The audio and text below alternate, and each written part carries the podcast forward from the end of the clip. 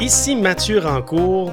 Bienvenue à Voyage dans l'espace ou que vous soyez dans l'univers. J'espère que vous allez bien. Journaliste scientifique, chroniqueur spécialisé en astronautique. Je suis en compagnie de, mon coéquipier Claude Lafleur. Bonjour. Bonjour Mathieu, bonjour tout le monde. Heureux de se retrouver tous, tous ensemble. Mhm. Aujourd'hui à l'émission Mystère vénusien. Durant des millénaires, Vénus a été la planète qui nous a le plus intéressés. Cet intérêt, ça venait euh, car il s'agit du troisième astre le plus brillant au firmament, après le Soleil et la Lune. Vénus peut même être visible en plein jour. Vénus s'observe peu après le coucher du Soleil ou à son lever, justement euh, les moments où on contemple le plus souvent le firmament. Elle est alors tour à tour perçue comme une étoile du matin ou une étoile du soir, l'astre le plus brillant du ciel à proximité du Soleil. C'est aussi grâce à Vénus qu'on a un jour eu l'idée qu'il pourrait s'agir d'un astre qui tourne autour du Soleil comme la Terre, d'où l'idée que l'homme n'occuperait pas le centre de l'univers, ce serait plutôt le Soleil qui serait au centre de l'univers. Avec le temps, on a compris que Vénus, la Terre, la Lune, Mars et Mercure sont d'immenses globes rocheux et que Vénus a la même taille que la Terre. On a aussi détecté autour d'elle la présence d'une épaisse atmosphère comme pour la Terre. On s'est donc mis à imaginer qu'il devait s'agir de deux planètes jumelles, et puisque la Terre est habitée, pourquoi pas Vénus? Claude, on s'intéresse beaucoup plus à Mars qu'à Vénus. On a d'ailleurs souvent parlé de Mars dans nos balados. On en parle beaucoup dans l'actualité aussi. Euh, qu'est-ce qui fait qu'on s'intéresse davantage comme ça à Mars plutôt que, que Vénus? En fait, ce qui est amusant, c'est que l'intérêt pour Mars est relativement récent dans l'histoire de l'humanité. Je dirais même qu'il est très récent parce que ça fait à peu près 200 ans qu'on s'intéresse à la planète Mars. Mais avant ça, on s'intéressait beaucoup plus à Vénus, justement pour tout ce que tu viens de mentionner, entre autres le fait que c'est une planète qui a à peu près la même taille que la Terre et autour de laquelle il y a une atmosphère. Donc, on s'est dit, Vénus, c'est la jumelle de la Terre, fait qu'on s'est mis à imaginer qu'il y avait de la vie. Maintenant, euh, le problème que pose Vénus, puis qui a fait que Mars est devenu beaucoup plus intéressante, c'est que Vénus est beaucoup plus difficile à observer. Euh, comme on le dit, Vénus se tient toujours près du Soleil, soit qu'on la voit le matin lorsque le Soleil se lève, soit qu'on la voit le soir lorsque le Soleil se couche, mais on ne peut pas observer Vénus au beau milieu de la nuit quand le ciel est, noir, il est foncé, ce qui est le cas de Mars, évidemment. Donc, Vénus est toujours difficile à observer parce qu'elle baigne toujours dans la lumière du Soleil. En plus, comme on le sait, c'est que Vénus est entourée d'une épaisse atmosphère blanchâtre, ce qui fait qu'il n'y a rien à voir quand on regarde Vénus. On voit un globe blanc, euh, même avec nos meilleurs télescopes, on ne peut pas voir le sol de Vénus, on ne peut voir même pas de structure dans l'atmosphère, c'est simplement un globe blanc. Par contre, Mars, ben, c'est tout le contraire. Mars, on la voit très bien parce que justement, elle n'est pas près du Soleil. On peut l'observer au beau milieu de la nuit quand le ciel est foncé et noir. Et ce qui est un peu paradoxal, c'est qu'on on pense des fois que Mars, c'est notre planète voisine, c'est la planète qui s'approche le plus proche de la Terre, ce qui n'est pas le cas. Euh, au mieux, euh, Mars s'approche de la Terre à 54 millions de kilomètres de nous, alors que Vénus s'approche parfois à 40 millions de kilomètres de nous. Sauf que quand ça, ça se produit, il faut comprendre, évidemment, Vénus tourne plus près du Soleil que la Terre. Quand Vénus passe près de la Terre, de notre point de vue, à nous, elle passe devant le Soleil, entre la Terre et le Soleil. Donc, donc, elle est extrêmement difficile à observer parce qu'elle est éclaboussée par l'éclat du Soleil. Quand Mars passe près de nous, à 54 millions de kilomètres, c'est le phénomène inverse. C'est ce qu'on appelle une opposition en astronomie. Imaginez, quand le phénomène se produit, c'est que Imaginez que vous avez, mettons, une photo devant vous. Le Soleil est à droite, la Terre est au milieu et Mars est à gauche. Les, trois astres font une ligne droite, sont en ligne droite, sont alignés les trois euh, avec les, uns avec les autres. C'est là qu'on appelle une opposition et c'est à ce moment-là que Mars passe le plus proche de nous. Et là, elle est super bien éclairée par le Soleil parce que le Soleil agit comme un spot qui, qui l'éclaire très, très bien. Et c'est pour ça d'ailleurs que durant euh, à peu près 250 ans, on a beaucoup, beaucoup surveillé les oppositions de Mars, c'est-à-dire quand Mars passait près de nous, parce qu'elle était particulièrement bien éclairée. Et évidemment, Mars a une atmosphère transparente, donc on peut observer sa surface. C'est pour ça d'ailleurs que depuis, euh, depuis qu'on possède de bons télescopes, depuis à peu près 200 ans, à chaque fois qu'il y avait une opposition euh, martienne, on voyait venir la planète, on l'auscultait, on espérait voir des canaux à la surface de Mars, peut-être même d'autres signes qui nous indiqueraient qu'il y a des martiens sur Mars. Fait que Mars est devenu beaucoup plus intéressante, alors que Vénus, de toute façon, c'est un globe blanc, difficile à observer, d'où l'idée que Mars est plus intéressante. Mais ça, c'est depuis à peu près 200 ans, parce que tout le reste de l'histoire de l'humanité, les anciens connaissaient Mars, ils l'avaient repéré, Mars, mais ils s'intéressaient quand même plus à Vénus, sachant qu'elle est que c'est une planète qui a à peu près les mêmes dimensions que la Terre avec une atmosphère. Mais Mars a détrôné Vénus maintenant. Vénus est un astre intrigant. Aussi loin que remonte l'écriture, on observe que les anciens ont été intrigués par ce qu'ils ont longtemps perçu comme deux brillantes étoiles accompagnant le Soleil dans sa course, l'une du matin et l'autre du soir. Mais plus de 2000 ans avant notre ère, les Babyloniens semblent avoir compris qu'il s'agissait en réalité du même objet céleste, qu'ils ont alors baptisé Ishtar, symbole de la femme et mère des dieux, de leur côté, les Grecs ont longtemps considéré qu'ils avaient affaire à deux astres différents qui s'appelaient Phosphoros, apporteur de lumière, et Sphoros, aurore. Mais 500 ans avant notre ère, Pythagore considérait déjà qu'il s'agissait euh, d'un seul astre associé à Aphrodite, la déesse de l'amour.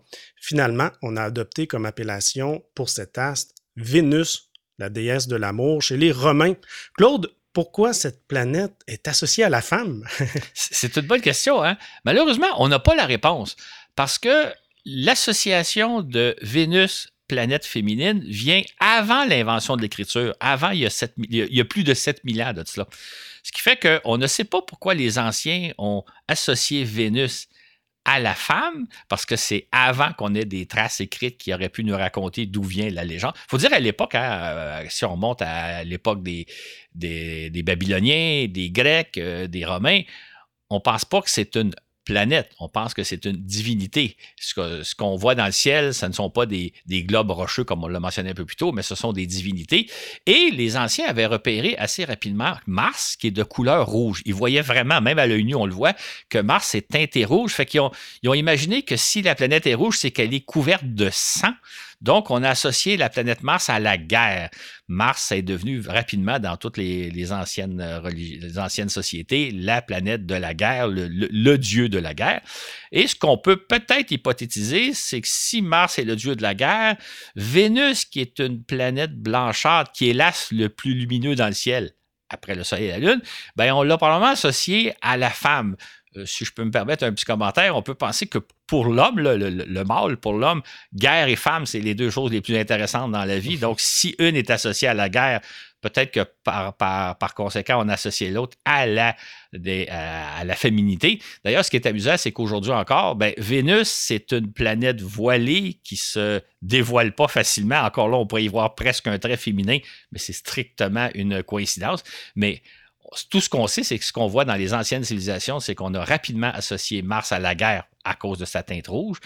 Et on a associé Vénus, on ne sait pas exactement pourquoi aux femmes, mais peut-être parce que c'est un astre, l'astre plus brillant au firmament et qui est comme voilé, blanchâtre et tout ça. Mais ça serait intéressant si on avait eu des écritures qui datent de plus de 7000 ans, de voir les, premières légendes, les premiers récits qu'on s'est faits qui nous ont amenés à penser que Mars est le dieu de la guerre et que Vénus est la déesse de l'amour. Mm-hmm. Ce n'est que dans les années 1500 et 1600 qu'on réalise enfin qu'il s'agit d'une planète, donc euh, d'un astre qui tourne autour du Soleil. Ça, Claude, on peut dire que ça a été une révolution. Absolument. En fait, on peut dire que grâce ou peut-être même à cause de Copernic et de Galilée, l'homme a perdu sa place au centre de l'univers. Parce que jusqu'à ce moment-là, euh, jusque dans les années 1500-1600, euh, on est convaincu que la Terre est le centre de l'univers, que tout tourne autour de la Terre, la Lune, le Soleil, les planètes, les étoiles, et de toute évidence, l'homme, nous, l'humanité, qui est la création divine, on est le centre de l'univers, euh, le centre des préoccupations de Dieu. Et dans les années 1500, euh, Copernic a l'intuition que, d'abord, on, sait à l'époque, on réalise à l'époque que le Soleil est beaucoup plus gros que la Terre. Donc, lui, il se dit, la logique, c'est pas que le Soleil, gros objet, tourne autour d'un petit objet qui est la Terre, mais ça devrait être plutôt l'inverse, que la Terre tourne autour du Soleil, et pas juste la Terre, mais les autres planètes, et pourquoi pas tout l'univers. Fait Copernic émet la théorie, l'hypothèse que c'est le Soleil qui est le centre de l'univers et que tout tourne autour du Soleil. Maintenant, c'est une hypothèse qui semble logique, qui semble fondée, et c'est en 1610 que Galilée, lui, va observer Vénus au télescope. Et ce qu'il va découvrir, c'est que Vénus, quand on l'observe dans son mouvement autour du Soleil, Vénus présente des, phases. Des phases comme euh, ce qu'on appelle ici sur Terre les, phases de la Lune. Vous savez, quand on a la, demi-lune, la pleine Lune, le croissant de Lune et même la nouvelle Lune, quand on ne la voit pas, il a observé le même phénomène autour de Vénus. Vénus a des phases, donc, durant sa, rotation autour de sa révolution autour du Soleil, il est parfois, on voit Vénus comme un croissant, parfois comme une demi-Vénus, parfois comme une pleine Vénus. Et pour expliquer le phénomène, Galilée dit ben, la seule explication possible, c'est de montrer que Vénus tourne autour du Soleil et euh, plus proche du Soleil que la Terre. Et donc, Galilée vient de prouver, vient de démontrer une partie de la théorie de Copernic, c'est-à-dire qu'il y a au moins Vénus qui tourne autour du Soleil et non pas autour de la Terre. Et vraisemblablement, la Terre doit tourner autour du Soleil et tout le reste d'offensive. Donc, c'est vraiment dans les années 1500 et 1600 qu'on a réalisé d'abord que ce ne sont pas des dieux qui sont au ciel. Le Mars n'est pas une divinité et puis Vénus non plus, mais ce sont des planètes qui tournent autour du Soleil et que l'homme, nous, là, malheureusement, là, on n'est pas au centre de l'univers. bien non, bien non. Parlons maintenant du mystère d'une journée sur Vénus. À partir des années 1700, les astronomes observent que Vénus fait le tour du Soleil en 225 jours, ce qui détermine euh, une année sur Vénus, et que sa taille est égale à peu près à celle de la Terre, donc environ 12 000 km. Mais les astronomes ne parviennent pas à établir le temps que met Vénus pour faire un tour sur elle-même. On parle ici donc d'une journée sur la planète Vénus. Pourquoi donc c'est si compliqué euh, euh, à ce moment-là de, de, de savoir c'est combien dure une journée sur Vénus? Quand on veut faire l'exercice, par exemple, si on prend l'exemple de Mars, ce que les astronomes font, c'est qu'ils essaient de repérer à la surface de la planète des structures quelconques, là, euh, une formation rocheuse, quelque chose, une tache sur la planète. Et là, ils regardent au télescope combien de temps la tâche prend pour réapparaître devant leur télescope. Et quand on fait l'exercice pour Mars, par exemple, on voit que certaines tâches, même si on ne sait pas c'est quoi exactement leur nature, certaines tâches réapparaissent constamment à tous les 24 heures et 37 minutes. Donc, on a déterminé que le jour sur, sur euh, Mars est de 24 heures 37 minutes, donc à peu près celui de la Terre. Quand on essaie de faire le même exercice pour Vénus, donc on cherche une tâche, on cherche quelque chose, une marque qui va nous permettre de voir que ça prend combien de temps pour que la marque revienne, réapparaisse dans nos télescopes, on n'en trouve pas. La planète, c'est un globe blanc laiteux, il n'y a pas de Mars. Ce qui fait qu'on n'arrive pas à déterminer à combien de temps tourne Vénus. Là, il y a certains astronomes, euh, dont Cassini, qui hypothétisent que probablement que la rotation de Vénus est d'à peu près 23 heures ça serait commode parce que ça voudrait dire la Terre fait un tour sur elle-même en 24 heures, Mars fait un tour sur elle-même en 24 heures et 37 minutes, et Vénus ferait un tour sur elle-même en 23 heures. Donc, les trois planètes qui se ressemblent pas mal euh, auraient une caractéristique de plus, c'est-à-dire que leur période de rotation serait à peu près équivalente les unes aux autres. Par contre, d'autres doutent que c'est le cas, dont euh, Schiaparelli, qui, qui lui dit non, probablement que la planète tourne sur elle-même en 225 jours ou quelque chose comme ça. Donc, elle prend 225 jours pour faire le tour du Soleil, mais elle prendrait aussi 225 jours pour faire un tour sur elle-même. Et ça, ça aurait des conséquences euh, très importantes parce que ça voudrait dire que si la planète fait un tour sur elle-même en même temps qu'elle prend pour faire un tour autour du Soleil, euh, on va avoir, ça va avoir comme conséquence que ça va être toujours le même hémisphère de la planète qui va être exposé au Soleil et l'autre hémisphère ne sera jamais exposé au Soleil. C'est un peu le phénomène qu'on a avec la Lune. La Lune fait le tour de la Terre en 28 jours et elle fait un tour sur elle-même en 28 jours. Conséquence, on a toujours la même face de la Lune, la fameuse face visible, et on ne voit jamais l'autre face, la face cachée. Si c'est le cas, si donc Vénus ne fait pas un tour sur elle-même en quelque chose comme 23 heures, mais plutôt en 225 jours, ça voudrait dire que sur un des hémisphères qui est toujours exposé au soleil, il fait extrêmement chaud, il fait toujours exposé au soleil, alors que de l'autre hémisphère, il fait toujours très froid. Et il ne faut pas oublier qu'à l'époque, là, on est dans les années 1800, on imagine qu'il y a de la vie sur Vénus comme il y a de la vie sur Mars, puis comme il y a de la vie sur Terre. Et si l'hypothèse de Schiaparelli se confirme, ben là, on aura un problème parce qu'on aura un hémisphère très, très chaud et un hémisphère très, très froid. Ça bouleverse un peu. Mais là, on ne sait pas, on n'arrive pas à savoir est-ce que Vénus tourne plus ou moins rapidement sur elle-même ou prend beaucoup de temps. Euh, on n'a pas de marque, on n'a rien qui nous permet de le voir. Alors que, et j'ajouterai une petite parenthèse, c'est que dans le cas de toutes les autres planètes, euh, que ce soit Jupiter, Saturne, Uranus, Neptune, on est arrivé assez facilement à établir leur période de rotation parce que justement, il y a des marques qui nous permettent de Et dans tous les cas, les planètes tournent très rapidement sur elles-mêmes. En fait, dans le système solaire, si on enlève Mercure et Vénus, toutes les autres planètes tournent en 24 heures ou moins. Bon, Mars, 24 heures et 37 minutes, là, mais toutes les autres planètes tournent en quelques heures seulement, alors que dans le cas de Vénus, on ne le sait pas. Puis dans le cas de Mars, on sait que ça prend beaucoup plus de temps. Ça, c'est en termes de jours, je pense que c'est 57 jours à mémoire. Et à ce moment-là, ben, euh, on aurait une particularité qu'on ne voit pas sur les autres planètes. Toutes les autres planètes tournent rapidement sur elles-mêmes, mais probablement pas dans le cas de Vénus et pas, dans le cas de, Mars euh, de Mercure non plus dans les années 20, euh, dans les années 1920-1930, ils parviennent à déduire que la rotation de Vénus doit être très lente, sans pouvoir dire jusqu'à quel point. Et là, ils vont découvrir un phénomène euh, inusité. De quoi s'agit-il, Claude? Ce qu'on découvre, c'est que on, on parvient toujours pas à identifier à quelle vitesse Vénus tourne sur elle-même, mais ce qu'on observe, c'est que Vénus tourne dans le sens contraire des autres planètes. Euh, sur Terre, comme sur toutes les autres planètes, ils tournent dans, un, dans tout le même sens, y compris la Lune, ce qui fait que sur les autres planètes, le Soleil se lève à l'est et se couche à l'ouest. Sur Vénus, elle, tourne dans le sens contraire, ce qu'on appelle le sens rétrograde, et ça a pour conséquence que sur Vénus, le Soleil se lève à l'ouest et se couche à l'est. Fait que ça, encore là, c'est une particularité qu'on ne retrouve pas euh, dans le système solaire à une exception près. Ça sera Uranus, on en reparlera peut-être euh, plus tard. Mais l'idée, c'est que sur Vénus, elle tourne probablement lentement sur elle-même, mais elle tourne dans le sens contraire des autres planètes, ce qui rajoute un autre mystère. Pourquoi Vénus euh, tourne-t-elle dans le sens contraire de ce que font toutes les autres planètes à une exception près? Au début du 20e siècle, on a eu euh, on a une conception assez surprenante euh, pour nous aujourd'hui de la formation du système solaire. Les planètes ne se seraient pas formées toutes en même temps, mais les unes après les autres. Ainsi, Mars euh, serait venu en premier, ensuite la Terre, ensuite Vénus. Il découle de cette conception que la vie sur Mars serait apparue bien avant celle de la Terre et que cette planète serait par conséquent vieille et en fin de vie même. Par contre, Vénus euh, étant la plus jeune, plus jeune que la Terre, la vie serait apparue plus récemment et ce serait par conséquent euh, une vie moins évoluée que la nôtre. On pense qu'il doit y avoir de la vie sur Vénus.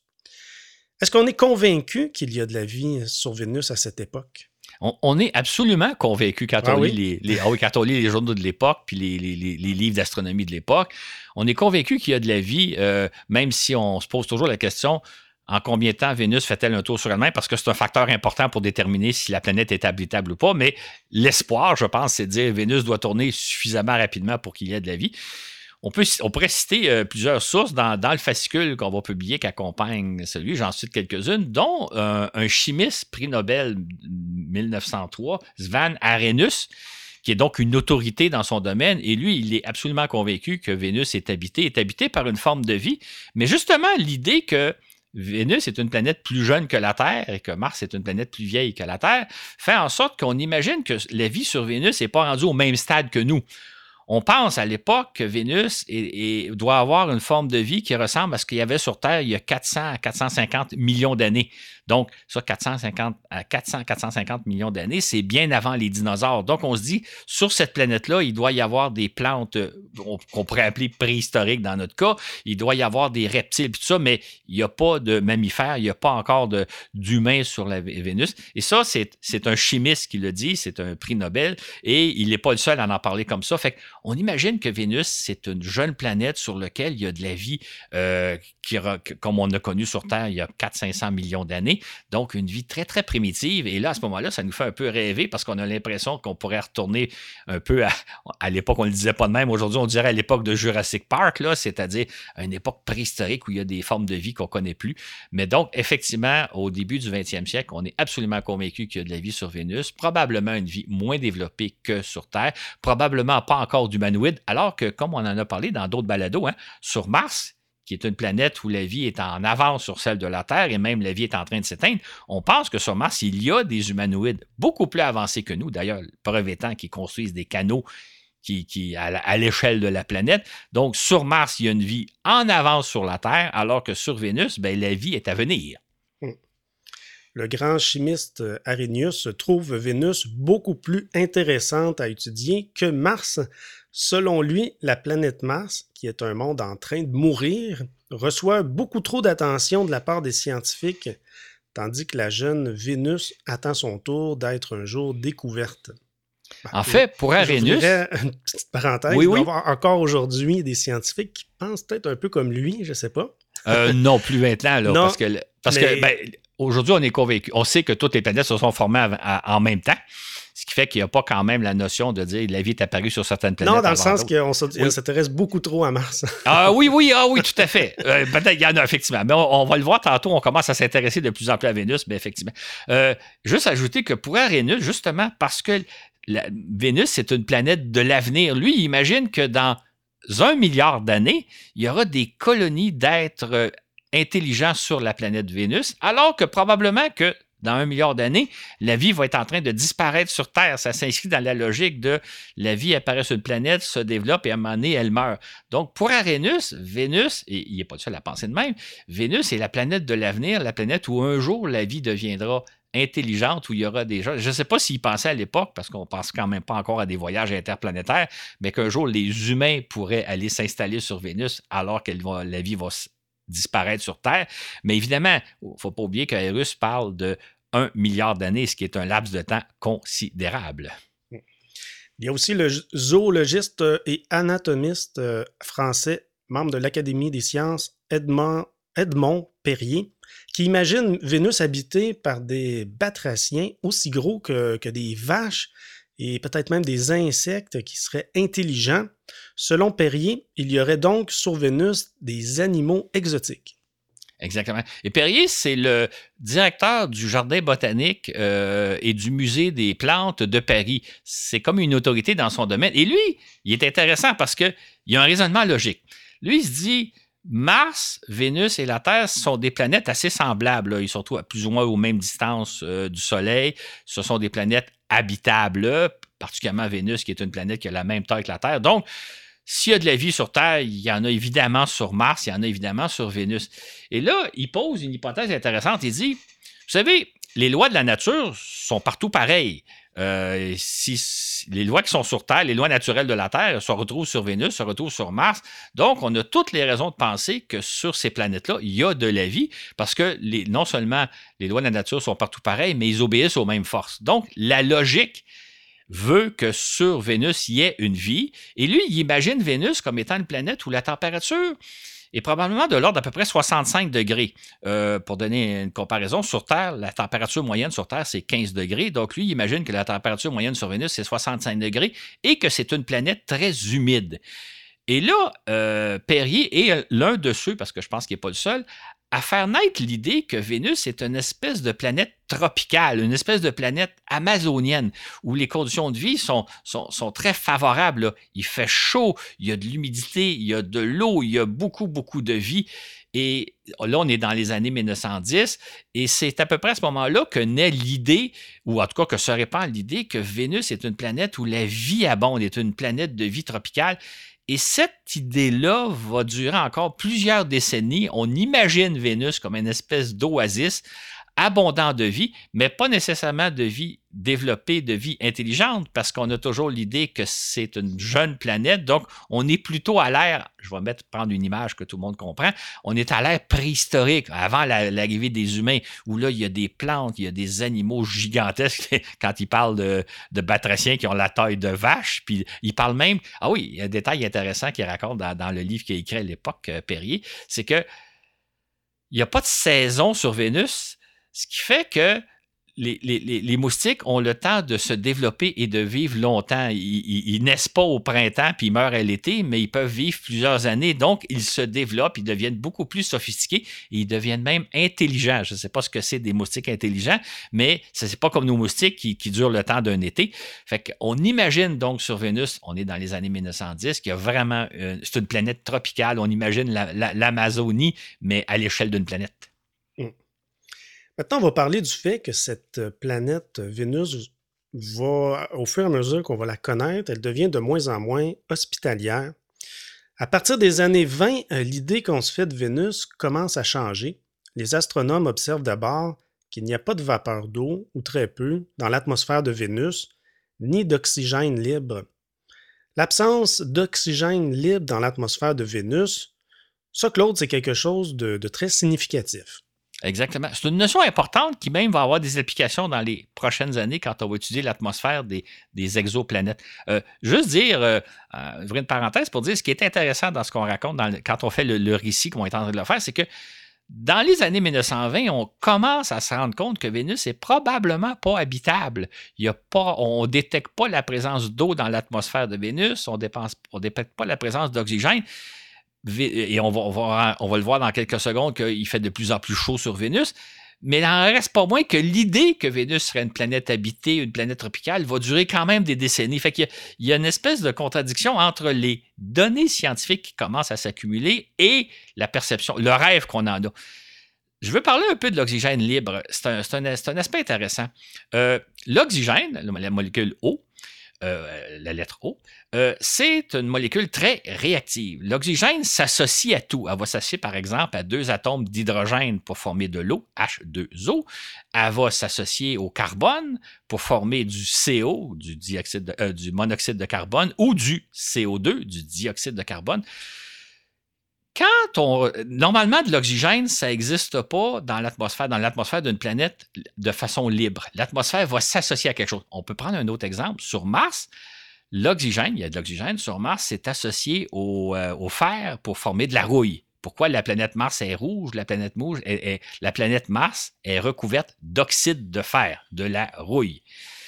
Quand vous avez dans une planète donc de l'oxygène qui n'est pas associé à rien, ça veut dire qu'il y a une source quelque part qui fabrique cet oxygène-là, qui libère cet oxygène-là. Parce qu'autrement, l'oxygène va s'associer à quelque chose. C'est donc un indice très important de vie. Si des extraterrestres observent notre planète de très très loin, ils vont découvrir que dans notre atmosphère, il y a beaucoup d'oxygène libre et cet oxygène libre est produit par l'eau plante, par la végétation. le fait de voir de l'oxygène libre dans l'atmosphère d'une planète, c'est signe qu'il y a un mécanisme qui génère cet oxygène libre-là. Et, à notre connaissance, ce mécanisme-là, c'est la vie. Quand on a observé donc dans les années 1920 qu'il n'y avait pas d'oxygène libre dans l'atmosphère de Vénus, ça a été un coup dur pour l'histoire de la vie parce qu'on s'est dit s'il n'y a pas d'oxygène libre, ça veut probablement dire qu'il n'y a pas de vie, surtout qu'on n'a pas non plus trouvé de traces d'eau dans l'atmosphère de Vénus. Donc, c'était deux, facteurs très importants. Et quand on va observer parce que là, bientôt, on va avoir des télescopes, dont le télescope Webb, qui va être capable de scruter l'atmosphère des exoplanètes. Si on découvre dans, l'atmosphère d'une exoplanète de l'oxygène libre, ça va être un indice important de la présence de vie, à moins qu'entre-temps, on découvre que d'autres réactions purement chimiques génèrent aussi de l'oxygène libre. Mais à notre connaissance, ça serait un indice important de vie. Donc, dans les années 20, quand on découvre qu'il n'y a pas d'oxygène libre dans l'atmosphère, là, il y a certains chercheurs qui disent, écoutez, c'est un indice qu'il n'y aurait pas de vie sur Mars, euh, sur Vénus et qu'il y aurait surtout qu'il n'y a probablement pas beaucoup d'eau non plus, puisqu'on n'en voit pas dans l'atmosphère. Mais il en reste pas moins qu'on va continuer de croire qu'il y a de la vie sur mhm. Vénus. Dès 1932, les astronomes font également une découverte importante. L'atmosphère de Vénus contiendrait une grande quantité de dioxyde de carbone, de CO2. C'était la première fois qu'on détectait la présence d'un gaz quelconque sur une autre planète. Donc pourquoi encore là, ça, c'est une euh, découverte importante? En fait, ce qui est intéressant, c'est que les, scientifiques donc découvrent qu'il y a du CO2, du, du, dioxyde de carbone. C'est euh, ce dont se servent justement les plantes pour grandir. Si on résume un peu brièvement, on ne fera pas un cours de biologie 101, là, mais ce que les plantes prennent, par exemple, sur Terre, le CO2 que de l'atmosphère, sépare les deux, garde le carbone. Une plante, c'est en bonne partie faite de carbone. les tiges des plantes, le bois des arbres, c'est en grande partie du carbone. Donc, ils prennent le carbone et ils libèrent l'oxygène, le fameux O2. Donc, c'est pour ça qu'on a de l'oxygène libre. Fait que d'observer qu'il y a du CO2 dans l'atmosphère de, de, Vénus, c'est comme de dire, bah, il y a un des constituants importants pour la vie. Les plantes aiment beaucoup le CO2, il y en a. Maintenant, ce qui est amusant, c'est que les scientifiques de l'époque sont capables de déterminer qu'il y en a en bonne quantité, en grande quantité, mais ils ne sont pas capables de chiffrer la quantité. Aujourd'hui, nous, nous savons qu'effectivement, il y a de grandes quantités de CO2 dans l'atmosphère de Vénus. En fait, L'atmosphère de Vénus est composée de 96,5% de CO2. L'atmosphère de Vénus, c'est essentiellement du CO2. Et si on avait su ça à l'époque, là, c'est trop de CO2. Autrement dit, ça en prend du CO2 pour euh, favoriser la croissance des plantes, mais quand vous avez une atmosphère composée à 96,5% de CO2, c'est beaucoup trop. Donc, à l'époque, on découvre qu'il y a beaucoup de CO2 dans l'atmosphère de Vénus, mais on ne sait pas jusqu'à quel point, mais quand on va le savoir, on va dire, ben là, c'est des conditions qui sont euh, défavorables à la vie. En 1927, le journaliste scientifique du New York Times, Kempfer, émet un constat la vie telle que nous la connaissons est le résultat d'une combinaison de facteurs chimiques et physiques uniques et d'un ensemble de circonstances si extraordinaires dans l'évolution de la Terre qu'il semble peu probable qu'elle puisse se répéter ailleurs. En conséquence, les formes de vie et les créatures intelligentes euh, des autres mondes, s'il y en a, devraient être fort différentes de celles de la Terre. Ça, là, c'est un constat très intéressant. et quand j'ai lu ça, moi, dans, mes, archives, dans, mes archives du York Times en, 1927, j'ai trouvé ça fantastique de dire ça. On ne le réalise pas aujourd'hui, mais le, résultat de la vie sur Terre, le, fait que nous, nous y soyons, là, c'est le résultat d'une très longue évolution. La vie sur Terre a commencé il y a 4 milliards, 3 milliards et demi d'années, et c'est un long processus qui nous a menés jusqu'à nous mais c'est un processus qui est évolué dans des circonstances très particulières. Le fait que la Terre soit la, forme, la, diamètre qu'elle a, le fait que l'atmosphère est composée d'azote et d'hydrogène, le fait qu'il fait telle température sur Terre. Durant les 3 milliards et demi d'évolution de la vie sur Terre, il y a eu au moins sept extinctions massives de vie sur Terre, mais il y a eu aussi des dizaines d'autres extinctions plus ou moins importantes. S'il n'y avait pas eu certaines de ces extinctions-là, l'histoire aurait changé ce, qui est important de comprendre, c'est que nous sommes, nous, les êtres humains ou toute la vie qui est sur Terre actuellement, le fruit d'un processus qui s'est passé sur Terre. Pour arriver au même résultat sur une autre planète, il faudra obtenir les mêmes conditions de départ avec la même évolution, le même genre d'évolution.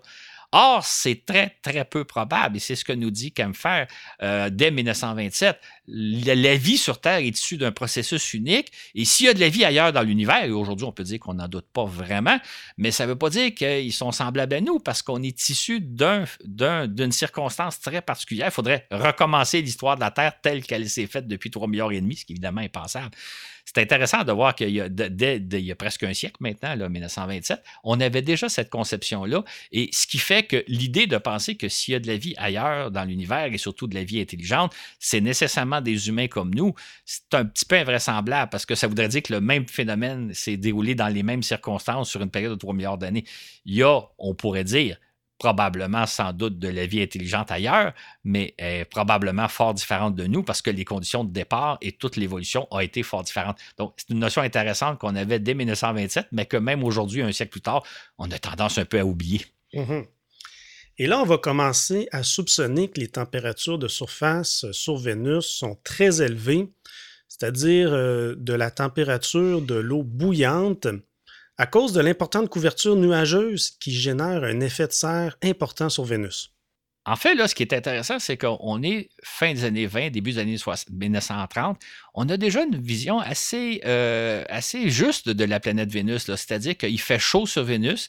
On a déjà même mis l'hypothèse qu'il y a un effet de serre sur Vénus et que les conditions sont probablement pas très propices à la vie, étant donné euh, l'absence d'eau, étant donné l'absence d'oxygène libre. Mais pourtant, on est dans les années 30. On va continuer de croire encore une bonne vingtaine d'années qu'il y a de même une trentaine d'années qu'il y a de la vie sur Vénus et que Vénus est probablement une planète tropicale. Cette idée-là va rester, même si les connaissances scientifiques du début des années 30 étaient déjà assez exactes que les conditions sur Vénus ne sont pas favorables à la vie, mais on va continuer d'y croire pareil.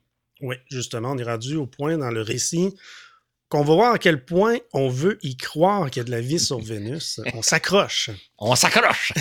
Même dans les années 50. Euh, on continue de croire que Vénus serait habitable malgré les indices défavorables qui s'accumulent. On est ainsi de plus en plus convaincu que la planète tourne très lentement sur elle-même et qu'il fait très chaud sur Vénus, c'est-à-dire plusieurs centaines de degrés Celsius. Claude, finalement, on veut croire que Vénus est habitée. Hein. On ne lâche pas. Exactement. Et c'est ça qui est intéressant, c'est que même si les données scientifiques s'accumulent, mais évidemment, c'est des données... Euh, tant qu'on n'est pas allé sur Vénus, hein, on, observe Vénus depuis la Terre, on a des appareils qui mesurent, par exemple, que les températures sont probablement de plusieurs centaines de degrés Celsius. On n'est pas certain. On a des appareils qui semblent nous indiquer que Vénus tourne très lentement sur elle-même. Ça aussi, c'est un édifice favorable. On observe un effet de serre dans l'atmosphère de Vénus. On observe l'absence aussi de composantes euh, minimales pour la vie, entre autres la présence d'eau, présence d'oxygène libre. Euh, les données scientifiques tendent à nous dire qu'il n'y a pas de vie sur Vénus, mais on n'en a pas de preuves. Et là, je pourrais faire un parallèle avec un balado qu'on a déjà fait sur les canaux martiens. Dès le début du 20e siècle, on, avait tous les indices qui nous indiquaient qu'il n'y avait pas de canaux martiens, mais les gens disaient oui, mais tant qu'on ne s'est pas rendu sur place, tant qu'on ne l'a pas vu de nos propres yeux, peut-être que les données scientifiques sont erronées, peut-être qu'on se trompe. Parce qu'on veut y croire qu'il y a de la vie. On veut croire qu'il y a des canaux sur Mars. On veut croire que Vénus est une planète tropicale. Mais les indices scientifiques, les mesures qu'on prend à distance, nous, indiquent tout le contraire, mais on veut quand même y croire. Et c'est quand même étonnant de penser que malgré l'information scientifique qu'on avait à l'époque, dans les années 50, on continue de penser qu'il y a de la vie sur Vénus, que Vénus est une planète tropicale. Cette image-là s'est incrustée dans notre esprit au même titre que l'image des canaux sur Mars est incrustée. Et il va falloir aller voir sur place. Il va falloir envoyer des sondes. Si on pense à l'exemple de Mars, il va falloir aller photographier la planète pour voir qu'il n'y en a pas de canaux. Puis même, je pense qu'aujourd'hui, il y a encore des gens qui croient qu'il y a des canaux sur Mars. Ça va être la même chose sur Vénus. On a l'information et on sait aujourd'hui que l'information que les scientifiques avaient dans les années 30, 40, 50, elles étaient bonnes. Mais on voulait quand même croire que peut-être qu'ils se trompent après tout, puis que finalement, on va découvrir qu'il y a de la vie sur Vénus, puis que Vénus est une planète tropicale. L'idée vraiment ne veut pas mourir. En 1959, l'Encyclopédie Larousse de l'astronomie résumait la question de la vie ainsi. Bien que nos connaissances de Vénus soient partielles, tout indique que l'homme ne saurait exister là-bas. En fait, toute forme de vie animale, quelle qu'elle soit, semble hors de question. Il est bien plus probable que Vénus soit un monde où la vie ne s'est jamais développée bien qu'il y a toujours la possibilité que des océans pourraient regorger de créatures primitives semblables à celles que peuplaient nos océans il y a 500 millions d'années. Claude, on envisage alors, on pense qu'il y a des océans sur Vénus à ce moment-là. Exactement. En fait, c'est intéressant. Hein? L'encyclopédie que je cite, c'est une source de référence. Euh, c'est une des très bonnes sources de référence pour le grand public, là, mais sur nos connaissances astronomiques. Moi, c'est un ouvrage que j'ai lu à l'époque, puis je trouve ça très intéressant, à l'époque, mais récemment, très intéressant parce que c'est voici les connaissances qu'on avait à l'époque. Donc, l'encyclopédie nous dit il n'y a probablement pas de vie sur Vénus, mais mais il y a un petit doute qu'il y aurait peut-être des océans. Et moi, je me souviens que très jeune, là je parle du début des années 60, on a encore l'image, moi j'ai l'image que sur Vénus, ça doit être une planète tropicale dans laquelle il y a des océans et il y a des, entre guillemets, animaux préhistoriques. Euh, l'idée, l'idée a persisté même jusque dans les années 60 parce que moi, je m'en souviens d'avoir perçu d'avoir cherché Vénus dans le ciel. Je ne l'ai pas trouvé parce que je la cherchais en plein milieu de la nuit alors qu'il aurait fallu que je regarde au moment où le soleil se couche. Mais toujours est-il que on avait l'image que, ben, possiblement que sur Vénus, il y a des océans, il y a une planète tropicale, c'est un peu l'Amazonie à l'échelle de la planète. Cette image-là résiste malgré tout, bien que, comme le dit l'encyclopédie, puis je trouve la citation très intéressante, c'est il y a probablement pas de vie, mais sait-on jamais. Place maintenant à, l'ère spatiale. À partir des années 50, on dispose d'un nouvel outil pour scruter à distance la surface des astres du système solaire, le radar. Les ondes radio traversant sans peine les nuages, dans le cas de Vénus, on observe que le sol de la planète serait aussi tourmenté que celui de la Lune. Et voilà qu'avec le début de l'ère spatiale, on peut désormais envisager y expédier des sondes équipées d'appareils de mesure qui perceront les mystères de la planète voilée. Ce sont les Soviétiques qui, les premiers, bien, vont s'élancer sur, sur Vénus. Effectivement, dès le février 1961, les Soviétiques vont lancer deux sondes vers Vénus parce que justement, euh, on a de l'espoir qu'il y a peut-être de la vie sur Vénus, même si tout indique que c'est pas le cas. Donc, on veut, on veut tirer la chose au clair. Fait que les Soviétiques, qui dominent à ce moment-là la conquête spatiale, en 1961, c'est l'époque où ils ont lancé le premier satellite, la première chaîne, ils ont envoyé des sondes à la Lune, ils ont lancé un astronaute la, euh, dans l'espace. En fait, en février 61, on était un peu à la veille du vol de Yuri Gagarin. Ils vont donc lancer deux sondes vers Vénus. Maintenant, à l'époque, euh, les technologies, les capacités d'entreprendre des missions interplanétaires, donc d'une planète à l'autre, ne sont pas au point. Dans le cas de la première tentative soviétique, ben, la première sonde, elle, euh, demeure euh, coincée en orbite autour de la Terre. Donc, la sonde. Le lancement doit se faire en deux temps. On place d'abord la sonde en orbite terrestre et de l'orbite terrestre, on, va s'envoler vers Vénus, sauf que le moteur fusée ne fonctionne pas. La sonde reste coincée en orbite terrestre. Et tant qu'à la deuxième sonde, ils réussissent à la lancer quelques jours plus tard, elle, elle s'envole vers Vénus, sauf qu'on perd tout contact radio quelques jours après son lancement, cinq jours après son lancement, ce qui fait que l'opération est un échec. C'est donc notre première tentative d'aller vers Vénus, mais on voit très bien que à la fois la technologie des fusées et la technologie de l'équipement électronique de bord n'est pas encore au point. Donc, c'est un premier échec, mais c'est une première tentative. De leur côté, les Américains vont prendre la route de Vénus de l'été de 1962 avec la sonde Mariner 2. Effectivement, les, Américains lancent donc euh, une, première sonde, Mariner 2, euh, qui, va être, euh, qui va être un franc succès. C'est-à-dire que la sonde va passer à 35 000 km de la planète Vénus le 14 décembre 1962. C'est la première réussite d'une mission interplanétaire et c'est une réussite américaine. Donc, les Américains sont très fiers parce que eux, qui se font constamment damer le pion par les Soviétiques, enfin, ils ont un grand succès. Ils sont les premiers à explorer Vénus. Et là, ce que la sonde mesure, parce que, soit dit en passant, la sonde n'est pas équipée de caméra parce qu'il n'y a rien à photographier, la sonde va prendre des mesures. Elle va mesurer que sur Vénus, il y aurait une température de l'ordre de 200 degrés Celsius. Elle va aussi découvrir que la planète est un petit peu plus massive que ce qu'on pensait. La masse de Vénus euh, correspond à 81% de la masse de la Terre. Donc Vénus est un peu plus petite que la Terre et il semble y faire très chaud.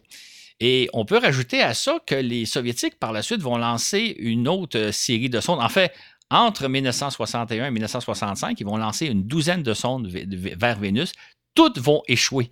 Fait que c'est vraiment soit que certaines sondes, euh, certains, certaines sondes vont rester coincées en orbite terrestre, d'autres vont être détruites lors du décollage par l'explosion de la fusée, ou bien on va perdre le contact radio. Mais au début des années 60, là, entre 1961 et 1965, on a lancé une bonne douzaine de sondes en direction de Vénus. Il y a eu une seule réussite qui est la, sonde américaine euh, Mariner 2 et qui nous a confirmé que ben, les conditions sont peut-être pas très propices à la vie, mais mais sait-on jamais, l'espoir est peut-être encore un peu permis. Mhm. Oui, justement, en 1967, les Soviétiques et les Américains abordent à nouveau Vénus avec les sondes Venera 4 et Mariner 5. Exactement. Venera 4, là, les Russes remportent un, premier succès intéressant en 1967. C'est que la sonde va, euh, va, larguer une capsule qui va descendre dans l'atmosphère de Vénus et pendant une heure et demie, elle va nous transmettre des données. Elle va nous transmettre des données sur, sur la température, sur la pression atmosphérique, sur la peut-être pas sur la composition de l'atmosphère, je pense qu'il n'y avait pas l'équipement qu'il fallait, mais sur euh, la vitesse des vents, etc. Donc, pendant une heure et demie, la sonde va descendre tranquillement par parachute dans l'atmosphère. Et quand les Soviétiques vont perdre le contact radio avec la sonde, ils vont penser que la sonde est arrivée au sol. On va apprendre plus tard que non, la sonde a, euh, péri alors qu'elle était encore à 28 km d'altitude. Il faut savoir qu'elle a mesuré des températures de l'ordre de 500 degrés Celsius et une pression atmosphérique de 75 fois celle de l'atmosphère terrestre. 75 fois la pression que vous et moi on ressent actuellement. C'est donc, elle confirme que Vénus, c'est un enfer et les conditions sont tellement difficiles sur Vénus que les Soviétiques avaient bon espoir que la sonde pourrait arriver jusqu'au sol, mais il fait tellement chaud, la pression est tellement élevée que l'équipement n'a pas, résisté à de telles conditions. Donc, la sonde a péri après une heure et demie à l'altitude de 28 km. Mais c'est quand même une grande réussite parce qu'elle nous, a, transmis des données sur place dans l'atmosphère de Vénus. Et là, la sonde nous a confirmé effectivement qu'il faisait très chaud sur Vénus, à hein, 500 degrés, que la pression atmosphérique est énorme. Évidemment, quand on prend une seule mesure, comme dans le cas de, Vénus 4, euh, Vénéra 4, on dit ben, peut-être que peut-être l'équipement a mal mesuré les choses. Fait qu'il va falloir envoyer d'autres sondes. Mais déjà, la sonde nous confirme un peu ce qui se passe sur Vénus. Et quant à la sonde américaine, euh, Mariner 5, elle, elle va passer à 4000 km de Vénus quelques jours plus tard. Et euh, elle, elle, fait juste passer, elle fait juste prendre des mesures au passage. Elle ne larguera pas de, de capsule dans l'atmosphère. Mais les mesures qu'elle va prendre vont confirmer à peu près les mesures que pris Venera 4. Donc, on a deux sondes qui ont vraiment réussi l'exploration de la planète et qui semblent nous indiquer qu'effectivement, il fait très, très chaud, la pression atmosphérique est énorme. Et ce qu'il faut souligner, c'est intéressant, 1967, euh, on est en pleine course à l'espace, on est en pleine guerre froide, les Soviétiques et les Américains se détestent mutuellement l'un l'autre. Sauf que pour la première fois, les spécialistes de, de la planète Vénus spécialistes soviétiques, spécialistes américains, vont collaborer ensemble. Ils vont échanger des données. Ils vont comparer leurs données pour voir est-ce que l'une et, l'autre se, confirment. Et effectivement, c'est le cas. Fait que c'est le début, c'est les premiers balbutiements d'une coopération entre les scientifiques américains et soviétiques dans le domaine spatial, à savoir, vous avez récupéré des données sur Vénus, nous aussi, ben, comparons nos données, euh, comparons le fonctionnement de nos équipements pour voir euh, si, si, si, on peut corroborer les données. Donc, c'est le début d'une coopération parce que les deux sondes ont confirmé que Vénus, effectivement, est un enfer. Et là, quand je disais qu'on a longtemps cru qu'il y avait de la vie sur Vénus, rendu à 1967, là, on, comprend bien que malheureusement, les mesures qu'on avait prises depuis la Terre étaient tout à fait bonnes.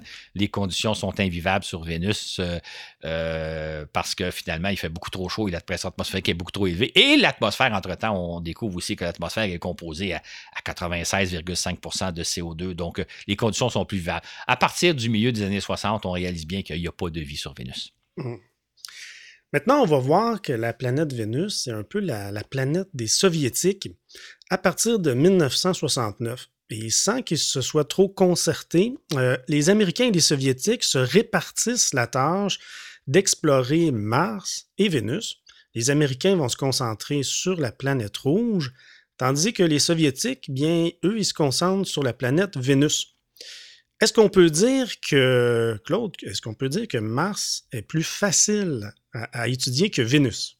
Effectivement, parce que quand, on envoie des sondes vers la planète Mars, ben, les conditions sont beaucoup moins rigoureuses sur Mars. Hein. Il fait froid sur Mars, mais il ne fait pas des températures infernales comme sur Vénus. L'atmosphère de Mars, elle est transparente. Donc, quand vous envoyez des sondes, par exemple, les premières sondes américaines, et là, je pense à Mariner 5, euh, euh, non, Mariner 4 et Mariner 6 et 7, euh, les sondes vont simplement survoler la planète, passer près de la planète, prendre des photographies, et là, on va voir la surface de Mars. Dans le cas de la première sonde, on l'a raconté dans les fascicules, la première sonde Mariner 4 va nous montrer que Mars ressemble beaucoup plus à la Lune. Il y a des cratères, c'est une surface rocheuse et des cratères. Dans le cas des sondes Mariner 6 et 7, ils vont nous montrer que non, il y a quand même d'autres déserts, il y a quand même des formes plus intéressantes sur Mars, mais tout simplement en passant près de la planète, on prend des photographies, on mesure la température, on prend un paquet de mesures et c'est beaucoup plus facile. Et lorsque, et en 1971, les Américains vont placer une sonde Mariner 9 en orbite autour de Mars et là, la sonde va tout simplement photographier la planète Mars, nous montrer l'ensemble de la planète et on va voir qu'il n'y a pas de canaux sur Mars et que les conditions ne sont pas pas nécessairement totalement défavorable à la vie, mais pas très propice non plus. Dans le cas de Vénus, ben, c'est tout autre chose. D'abord, vous ne pouvez pas simplement passer à côté de la planète, prendre des photos pour voir de quoi elle est la surface. Vous ne la verrez pas. L'atmosphère est, est, enfouie, la, surface est enfouie sous une atmosphère. Ça fait que ce que les Soviétiques vont faire dans un premier temps, c'est qu'ils vont faire descendre des capsules dans l'atmosphère de Vénus. Donc, les capsules, on peut imaginer ça presque comme des, boulets de canon, c'est-à-dire euh, un vase extrêmement résistant, conçu pour résister aux, températures de plusieurs centaines de degrés Celsius, conçu aussi pour résister aux fortes pressions atmosphériques. Là, le Vénéra 4 avait mesuré 75 fois la pression atmosphérique terrestre c'est tout un défi d'explorer Vénus parce que, imaginez, vous devez construire un vaisseau qui va résister à des conditions infernales, mais en même temps qui va prendre des mesures. Donc, il faut, quand même que, par exemple, il y a des capteurs qui, mesurent les, conditions extérieures tout en ne, grillant pas l'électronique de la sonde. Donc, il y a un engin. Si, si, vous envoyez simplement un boulet de canon sur Vénus, ça serait simple, mais là, vous envoyez un boulet de canon qui doit en même temps prendre des mesures de pression, de température, de vitesse des vents de composition de l'atmosphère. C'est beaucoup plus et c'est beaucoup plus difficile que d'explorer Mars. Et finalement, les, sondes soviétiques, souvent, ils descendent dans l'atmosphère de Mars tranquillement, ils prennent des mesures pendant une heure ou deux avant de finalement euh, périr sous les conditions atroces qui résistent sur, Vénus. Alors que dans le cas des conditions de, Mars, euh, les sondes américaines, euh, si on pense aux sondes Viking, il, y a deux sondes qui vont se poser sur Mars en 1976. Ils vont, ils vont envoyer des données pendant plusieurs années. Les, les conditions sur Mars ne sont pas très rigoureuses. C'est beaucoup plus facile, d'explorer la planète Mars que Vénus, mais c'est intéressant de voir que, sans que ce soit concerté, les Américains s'intéressent beaucoup plus à Mars, ils vont nous faire découvrir la planète Mars dans les années 70, et de leur côté, les Soviétiques vont s'intéresser à Vénus, tentant de nous faire découvrir le plus possible ce qu'est la planète, même dans des conditions très, très difficiles. Oui, c'est ça, on ne parle pas d'une collaboration euh, officielle, c'est vraiment été comme un peu un, hasard, puis, puis, ils se sont retrouvés à être très complémentaires sur la, découverte de Mars et de Vénus. je trouve ça intéressant. Exactement. Par contre, il faut quand même dire que les Soviétiques ont quand même envoyé des sondes vers Mars dans les années 70 sans connaître trop, trop de succès. Les Américains ont fait quelques incartades vers Vénus aussi. Là, ils n'ont pas nécessairement abandonné, mais grosso modo, l'essentiel des missions vers Vénus ont été faites par les Soviétiques, puis l'essentiel des missions martiennes ont été faites par les Américains. Et c'est un beau partage de données. Et les, chercheurs collaboraient entre eux parce qu'on veut comparer aussi les conditions sur Terre, sur Mars et sur Vénus. Donc, ils s'échangent des données, même si chacun travaille sur des planètes différentes. Euh, il y a une collaboration qui s'instaure. OK. Et là, il ne faut pas oublier, c'est quand même pas rien qu'entre 1969 et 1981, les Soviétiques lancent une paire de sondes Vénéra à tous les deux ans environ. Ça, Claude, c'est quand même euh, beaucoup de sondes qu'on envoie euh, du côté des Soviétiques vers Vénus. Exactement. C'est un peu comme pour la planète Mars. On ne peut pas aller n'importe quand vers la planète. Il faut que la planète, la Terre et Vénus soient liées d'une certaine façon. On peut lancer des sondes à peu près tous les deux ans. Et durant une douzaine d'années, les Soviétiques vont lancer un, duo de sondes à chaque fenêtre vénusienne ou à peu près. On, peut, on, pourrait parler en détail de chacune des sondes. On va juste mentionner trois sondes, trois, trois opérations particulièrement intéressantes. En 1970, les Soviétiques euh, lancent la sonde Venera 7 qui va descendre dans l'atmosphère vénusienne comme ses prédécesseurs et réussir à parvenir jusqu'au sol. Donc là, contrairement à Vénéra 4 qu'on pensait qu'elle avait atteint le sol, mais ce n'était pas le cas, Vénéra 7, elle va se poser sur le sol et va transmettre durant une bonne heure en direct du sol des mesures. Et c'est la première fois, en 1970, c'est la première fois qu'une sonde se pose sur une planète. Euh, que ce soit la planète Mars, Vénus ou une autre, c'est la première fois qu'une sonde terrestre, un engin conçu par, par, nous de la Terre, se pose sur une planète. Ah bon, il y avait eu des sondes sur la Lune, là, mais la Lune, c'est notre satellite naturel. Donc, les Soviétiques réussissent une grande première. Pour la première fois, une sonde se pose sur Vénus et pendant à peu près une heure, elle nous transmet des données. Elle, elle survit à l'atmosphère infernale de Vénus où les, les pressions sont de l'ordre de 92 atmosphères et les températures de l'ordre de 450 degrés. En 1975, deux autres sondes, Vénéra 9 et 10, vont aussi se poser sur Vénus, mais cette fois, elles vont nous transmettre une photo, parce que jusqu'à date, on n'avait jamais pris de photo ni en orbite autour de Vénus, ni euh, depuis la surface. Donc, Vénéra et 9 et 10 vont nous prendre chacun une photo. Et compte tenu que les deux sondes vont survivre qu'une heure sur Vénus, c'est à peu près juste le temps qu'il faut pour photographier la planète et prendre des mesures. Et là, on va dans le fascicule qui accompagne la chose, on va vous montrer les photos. C'était la première fois qu'on voyait la surface de Vénus. Euh, une bon, les photos sont en noir et blanc. On voit une surface rocailleuse. Euh, on voit qu'il y, a, un, paysage qui est un peu étrange, c'est-à-dire on, voit qu'on n'est pas sur la Lune, on voit qu'on n'est pas sur Mars, on voit qu'on est ailleurs. Et malheureusement, comme on a juste on a deux photos, une de Vénéra 9 puis une de Vénéra 10, ça ne nous donne pas beaucoup d'images, ça ne donne pas beaucoup d'images, mais on voit qu'on qu'on est sur un autre monde. Finalement, en 1981, les sondes Venera 13 et 14 vont aussi se poser sur Vénus et elles, elles vont nous transmettre des photos couleurs. Donc, pour la première fois, on va avoir une idée de quelle est la couleur du sol de Vénus. Et la couleur du sol de Vénus semble être beaucoup dans les teintes de brun, de jaune-orange. D'ailleurs, c'est la couleur qu'on va attribuer à l'ensemble de la planète. On va le voir un peu plus tard. Mais donc, on voit que les couleurs, euh, on voit qu'on n'est pas sur la Lune. Hein. Sur la Lune, le sol est vraiment gris. Sur Mars, ben, le sol est rouge-rose. Là, on est sur une planète dont le sol semble plutôt dans les teintes de brun et de jaune-orange. Euh, on voit encore là des structures géologiques, euh, sans qu'on soit des spécialistes, vous et moi. On voit qu'on n'est pas ni sur une ni sur l'autre, mais qu'on est vraiment sur un autre monde. Donc, les Soviétiques, dans les années 70, ont réussi des exploits remarquables, ayant été les premiers à faire poser une sonde sur une planète. Autre, euh, ils ont été avant les Américains sur Mars, et en même temps, ils ont pris des photos de la surface de Vénus dans des conditions encore là tout à fait atroces. Fait que technologiquement, c'était des grands exploits que les, Soviétiques ont réussi à réaliser à l'époque. Mm, bien sûr, ça devait être sensationnel de, découvrir Vénus enfin comme ça. Exactement.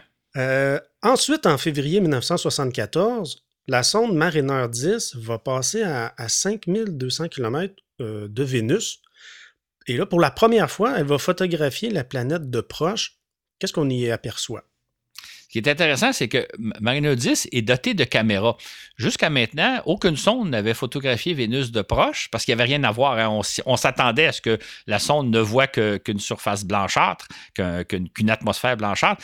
Mais la mission de Mariner 10 n'est pas d'explorer Vénus, mais plutôt d'aller photographier Mercure. C'est chemin faisant qu'elle a passé près de Vénus, qu'elle a envoyé des photos. Et là, on a pu voir, on a pu avoir confirmation que l'atmosphère de Vénus, c'est essentiellement blanc c'est essentiellement blanchâtre, avec, quand on a des bonnes caméras, un peu une structure nuageuse. on voit que ce n'est pas un blanc totalement uni, totalement uniforme, mais il n'y a rien d'autre à voir. On ne voit pas peut-être un peu le sol à travers une brune ou quelque chose comme ça. Vraiment, l'atmosphère est opaque. Euh, donc, c'est ce que nous a montré. Elle a pris des mesures aussi qui confirmaient les mesures que les Soviétiques prenaient en même temps. Euh, il faut dire une chose, une petite, particularité de Mariner 10, c'est que c'est la première sonde qui a utilisé ce qu'on appelle la technique de l'assistance gravitationnelle. Euh, on l'a déjà expliqué dans d'autres balados. Quand une sonde se sert de la force de gravité d'une planète pour aller vers une autre, par exemple, l'exemple ultime, c'est les voyageurs là, qui, sont allés vers Jupiter, qui se sont servis de la gravité de Jupiter pour aller à Saturne, qui se sont servis de la, gravité de Saturne pour aller à Uranus et à Neptune. Mariner 10, c'est la première sonde qui se sert donc de la gravité d'une planète, en l'occurrence Vénus, pour parvenir à une autre planète qui est Mercure. Et évidemment, aujourd'hui, on sait, nous, aujourd'hui, à peu près toutes les sondes qu'on lance vers euh, les planètes vont se servir de la gravité euh, d'une autre planète pour euh, parvenir à destination. C'est une technique euh, très couramment employée aujourd'hui. on ne peut presque pas imaginer de voyage interplanétaire sans cette technique-là, alors que c'est en 1974 que Mariner 10 a fait l'essai de cette technique-là, montrant qu'on peut se servir d'une planète pour parvenir à une autre. Mais évidemment, Mariner 10 étant simplement de passage à Vénus, elle a pris quelques photos, quelques mesures d'observation, nous montrant que Vénus ne se révèle pas beaucoup. En 1978, les Américains lancent deux sondes, la première devant se placer en orbite autour de la planète pour ausculter, euh, l'ausculter à l'aide d'un radar durant huit mois, tandis que la seconde larguera quatre sondes qui descendront dans l'atmosphère.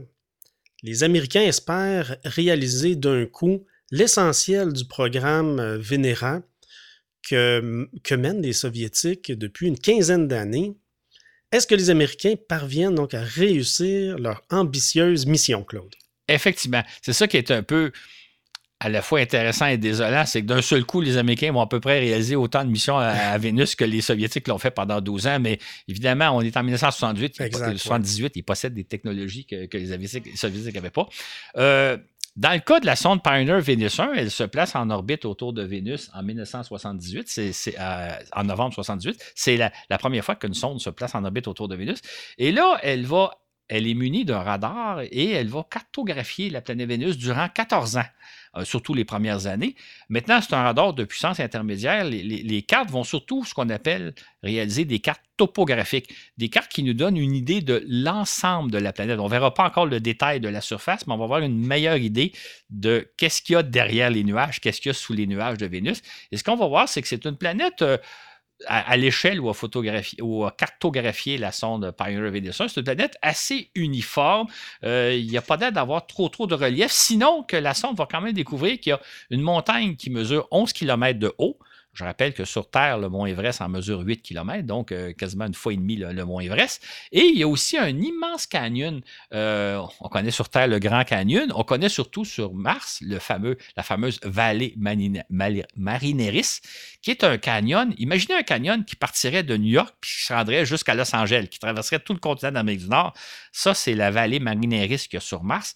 Et il y a quelque chose d'encore plus gigantesque sur Vénus. C'est ce que nous a révélé Pioneer Vénus 1 avec les capacités limitée de son radar. Donc, on avait une première idée du relief de la planète euh, Vénus grâce à Pioneer Vénus 1. Tant qu'à l'autre sonde, Pioneer Vénus 2, donc c'est une sonde qui transporte quatre sondes atmosphériques qui vont rentrer dans l'atmosphère en même temps et qui vont faire comme les premières sondes Venera soviétiques, donc prendre des mesures de, la température, de la composition de l'atmosphère, de la vitesse des vents, de la pression atmosphérique, etc. Et c'était des sondes qui avaient pour but essentiellement d'étudier l'atmosphère de Vénus in situ en étant sur place. Et ce que d'une certaine façon les sondes vont nous dire, c'est que les, les, quatre sondes arrivent en même temps dans l'atmosphère de Vénus à différents endroits de la planète. Là, ils ne sont pas concentrés, ils sont répartis un peu partout sur le même hémisphère.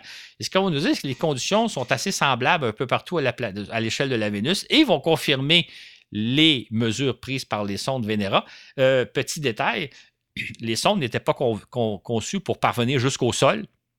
On ne s'attendait pas à ce qu'ils survivraient aux conditions de pression et de température. Et pourtant, il y a deux sondes qui vont parvenir jusqu'au sol.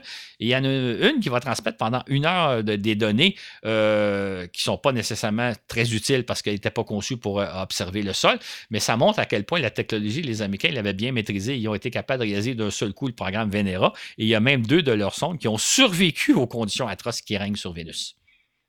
En 1983, les Soviétiques placent en orbite autour de Vénus leur propre sonde munie de radars Venera 15 et Venera 16.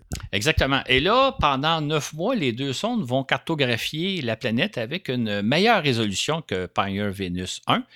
Euh, ils vont surtout cartographier l'hémisphère nord de la planète. Et là, ils vont découvrir que sur Vénus, il y a de belles grandes plaines. Il y a, semble-t-il, beaucoup de volcanisme et même un certain tectonisme.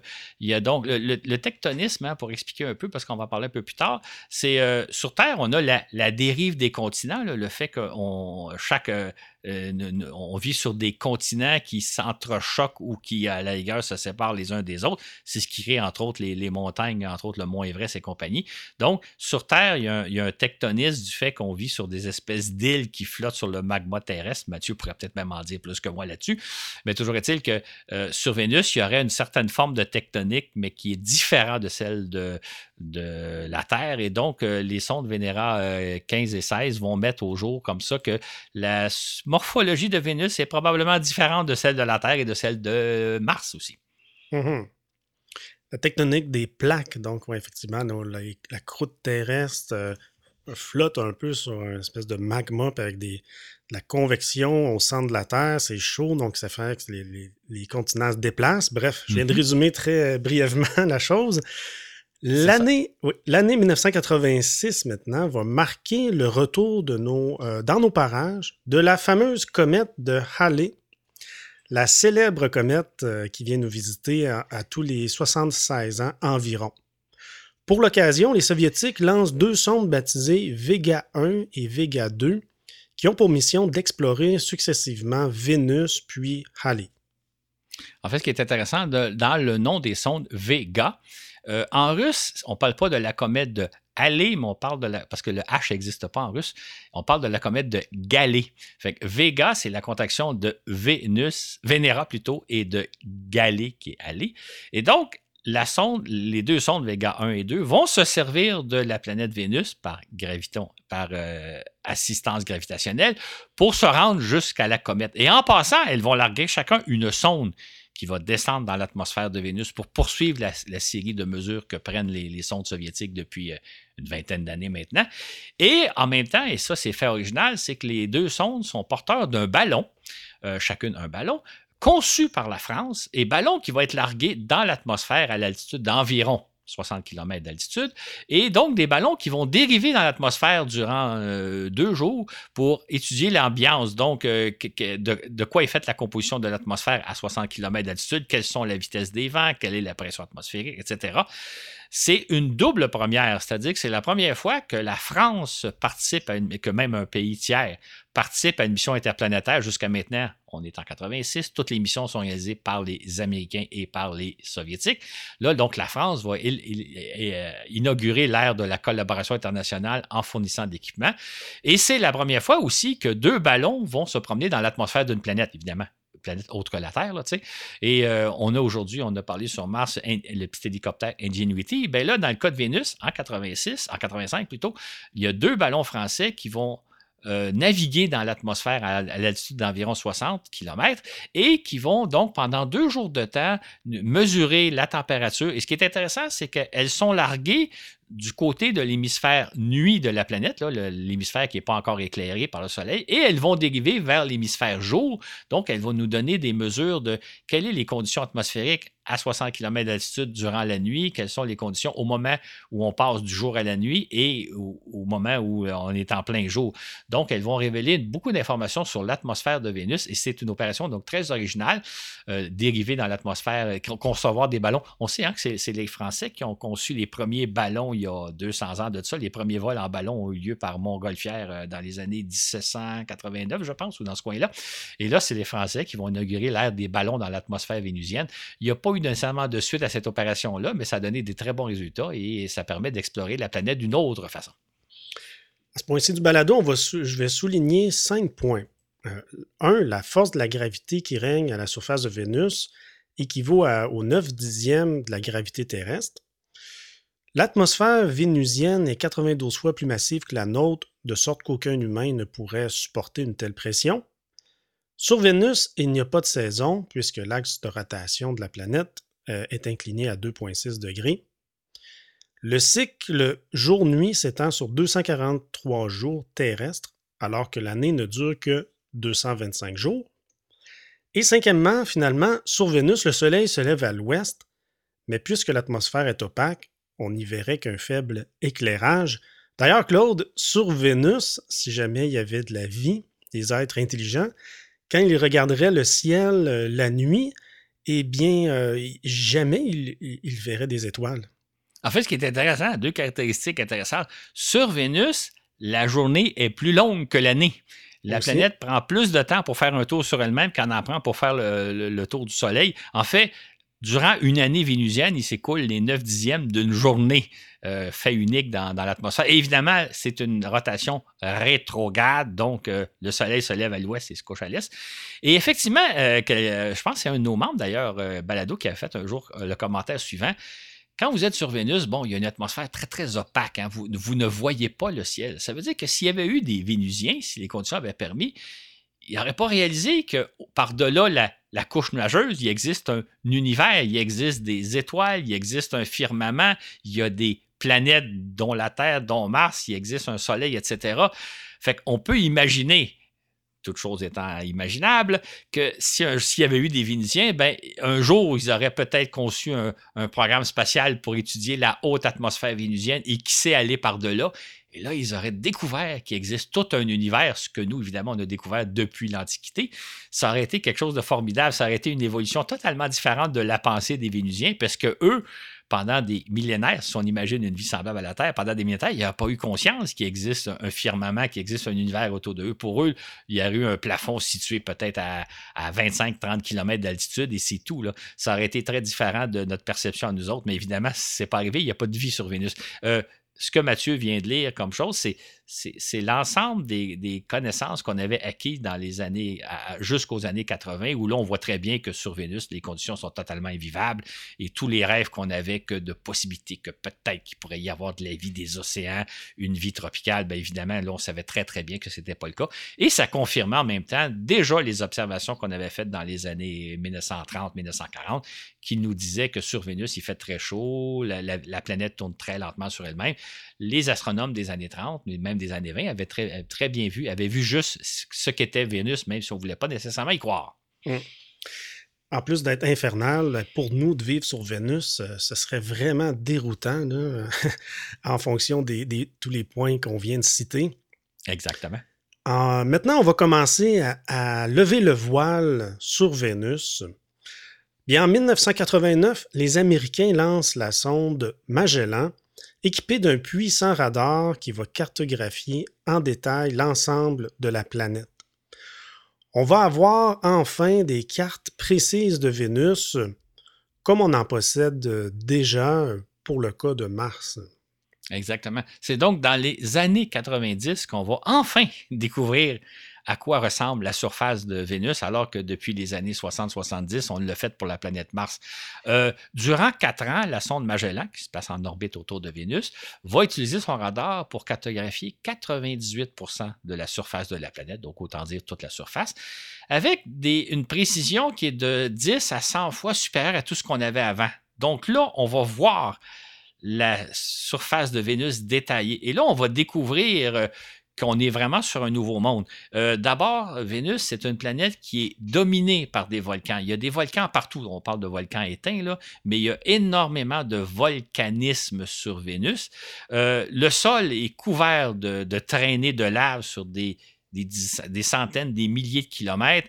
Il y a des formations euh, géologiques dont on s'explique mal, des structures qu'on n'a pas sur Terre et qu'on ne retrouve pas sur Mars, qu'il va falloir étudier plus en détail. Il y a un tectonisme, comme on a, a parlé un peu plus tôt, mais un tectonisme qui est très différent de celui de la Terre parce qu'il n'y a pas, de ce qu'on a pu observer, il n'y a pas la dérive des continents. Euh, Vénus est vraiment un autre monde. Ce qui est intéressant de notre point de vue à nous, parce qu'on peut lire beaucoup de textes sur les géologues ont beaucoup de plaisir sur Vénus ils sont, dans un tout autre monde. Ils savent qu'ils ont beaucoup de choses à découvrir. Quant à nous, ce qui est intéressant, c'est que la NASA s'est servi des données radars pour faire à la fois des cartes de Vénus, donc un peu des, comme on a la carte de Mars ou on a comme la, carte de la Terre, mais aussi pour recréer des paysages. Si on était à certains endroits, qu'est-ce qu'on verrait? Et dans le fascicule qui accompagne le balado, on va mettre beaucoup de photos où là, vous voyez qu'on est sur un autre monde où il y a des formes géologiques, il y a des montagnes d'aspects un peu différents de ce qu'on a sur Terre. On est vraiment sur un autre monde. Et c'est quand même extraordinaire de penser que pendant des, millénaires, sinon même des siècles, on s'est demandé à quoi ressemblait Vénus. Ben maintenant, on le sait. Mais ce qu'on sait peut-être surtout, c'est qu'on est sur un autre monde. On, est confronté à une géologie qui est très différente de tout ce qu'on connaît, différente de la Terre, différente de Mars. Euh, on, a encore beaucoup à découvrir. Là. Euh, Magellan nous a donné une très belle vue d'ensemble de la planète. Maintenant, il va falloir fouiller beaucoup plus loin pour savoir exactement à quoi on a affaire comme phénomène géologique. Et il y a probablement des surprises qui, que, que cache encore la planète. La planète a été dévoilée, mais je pense qu'elle est encore un peu voilée. À l'automne de 1991, la NASA publie les premières cartes détaillées de l'ensemble de la planète voilà que Vénus est enfin dévoilée. On nous montre de spectaculaires scènes d'une planète aux teintes brunes et orangées. Bref, à quoi ressemble Vénus? En fait, ce qui est intéressant, c'est que les géologues nous disent ce qu'on voit de Vénus, c'est pas comme la Terre aujourd'hui.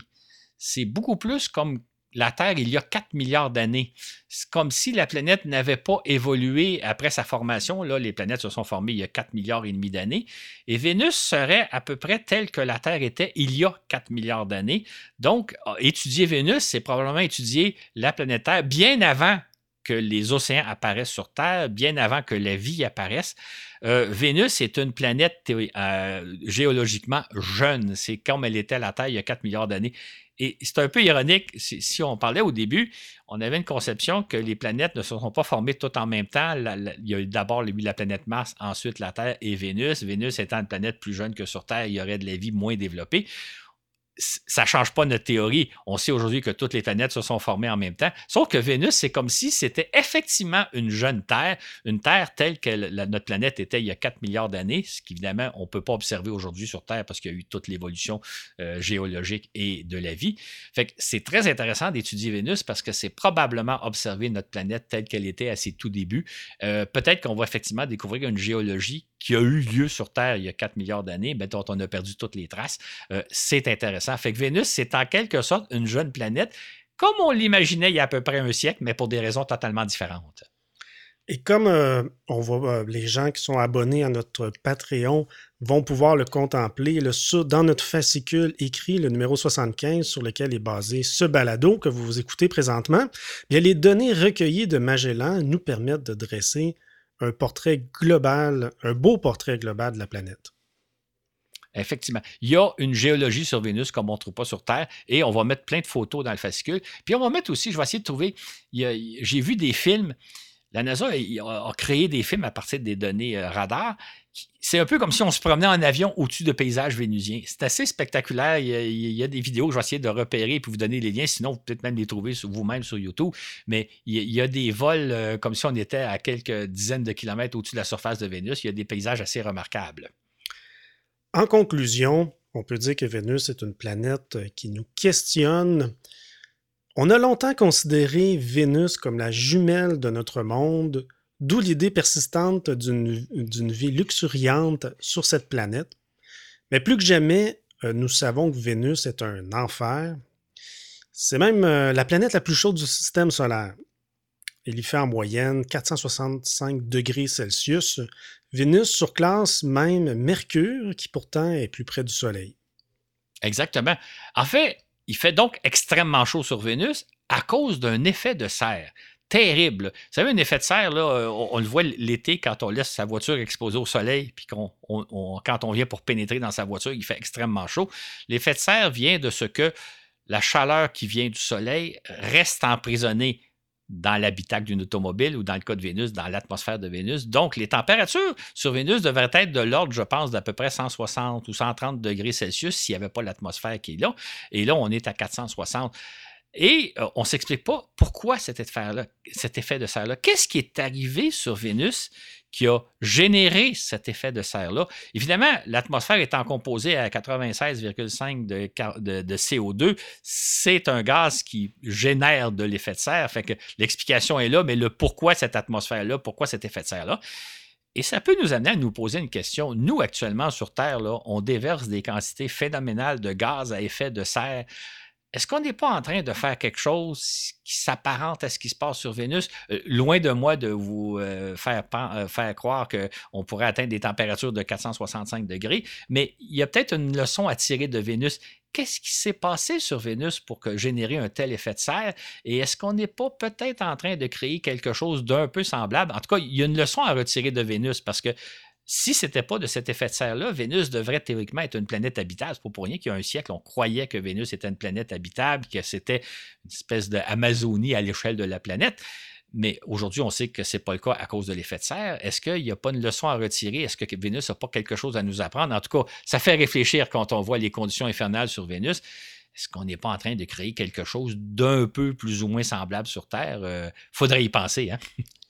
Et oui, et, une autre question, Claude, pourquoi Vénus, bien, elle tourne si lentement sur elle-même, et en plus de façon rétrograde, à l'envers, si on veut? Euh, comment ça se fait que Vénus est comme ça? Exactement. Ça, c'est un autre mystère. Euh, on, sait que toutes les planètes, à l'exception de, Mercure, tournent très rapidement sur elles-mêmes en, moins de 25 heures. Ce n'est pas le cas de Vénus. Qu'est-ce qui est arrivé? Euh, et surtout qu'elle tourne dans le sens inverse de celle des autres planètes. Est-ce que Vénus aurait été percuté par un autre as. C'est drôle parce que pour nous, là, à ma connaissance, on n'a aucune explication pour expliquer le phénomène. Peut-être que dans 50 ans ou dans 100 ans, il y aurait une explication évidente. Ils vont dire, ben, au début du 20e siècle, les gens étaient vraiment ignorants parce qu'ils n'avaient pas pensé à tel événement. Mais il y a quand même tout un mystère à savoir pourquoi Vénus tourne très lentement sur elle-même en 243 jours et dans la façon rétrograde. Que s'est-il passé sur Vénus? Peut-être qu'il y a un lien entre l'aspect effet de serre, l'aspect euh, rotation très lente, rétrograde. Il y a peut-être toute une mécanique qu'on ne saisit pas encore.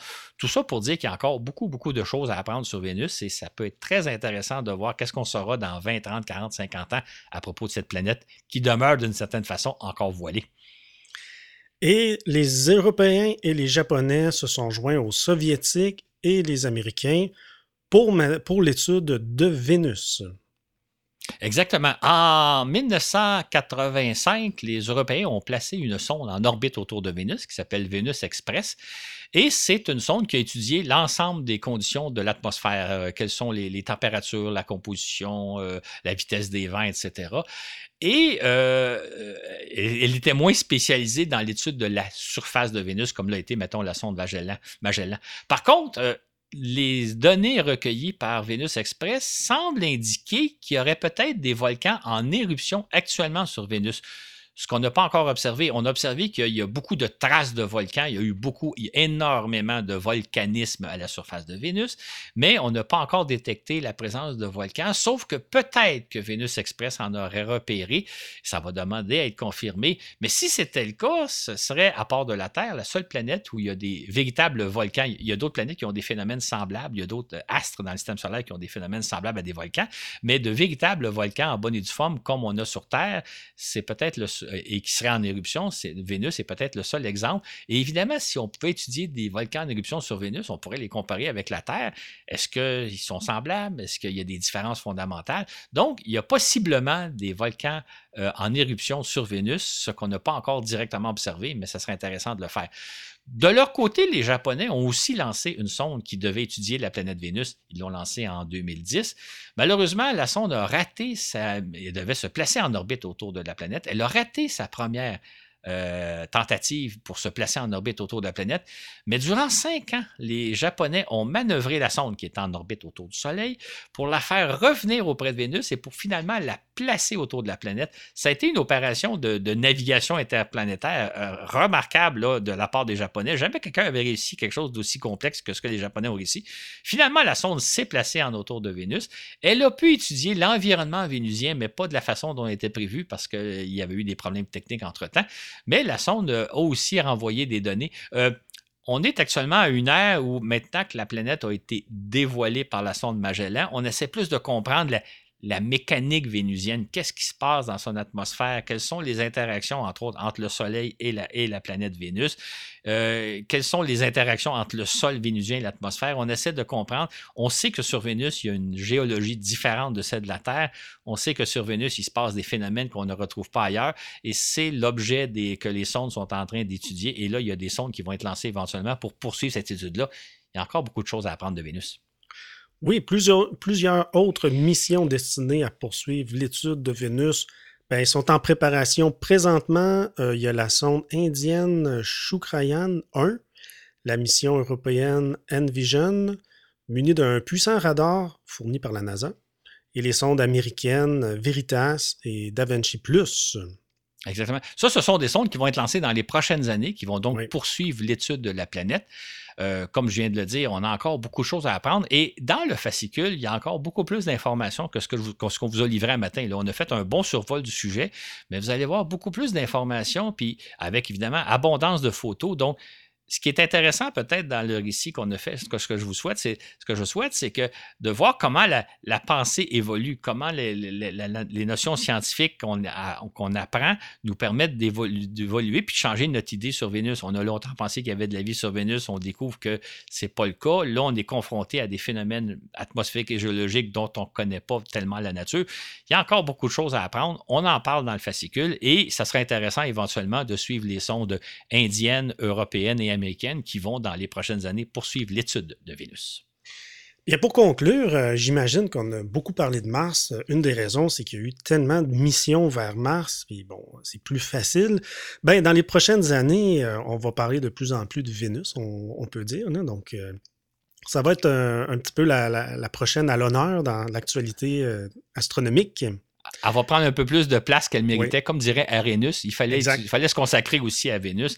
C'est ce qu'on va faire. Mais évidemment, on va continuer de parler beaucoup de Mars aussi. Mais c'est intéressant de voir que les connaissances s'étendent. Donc, on ne parle pas juste de Mars, on parle maintenant de Vénus. On va faire beaucoup d'études, comme on fait beaucoup d'études sur les astéroïdes et les petits astres du système solaire. On est en train d'apprendre à comprendre l'univers qui est autour de nous comme jamais on a fait par le passé. On vit une période, je l'ai souvent dit, on vit une période quand même assez intéressante parce qu'on découvre plein, on étudie plein d'astres un peu partout autour de nous, que ce soit des comètes, des météores, des astéroïdes, euh, des, lunes de, Jupiter, de Saturne, d'Uranus et compagnie. On étudie donc les, planètes. Euh, on est en train d'avoir une vision de l'univers qu'on n'a jamais eue dans l'histoire de l'humanité parce qu'on a les outils pour le faire. Tout à fait. Bien, merci Claude pour cette excellente émission très complète à propos des mystères de Vénus. Ça a été un plaisir de le faire. Surtout, on n'avait jamais parlé de Vénus. Là, au moins, on l'a couvert. Puis à l'avenir, quand on voudra en reparler, ben, ce sera le balado de référence.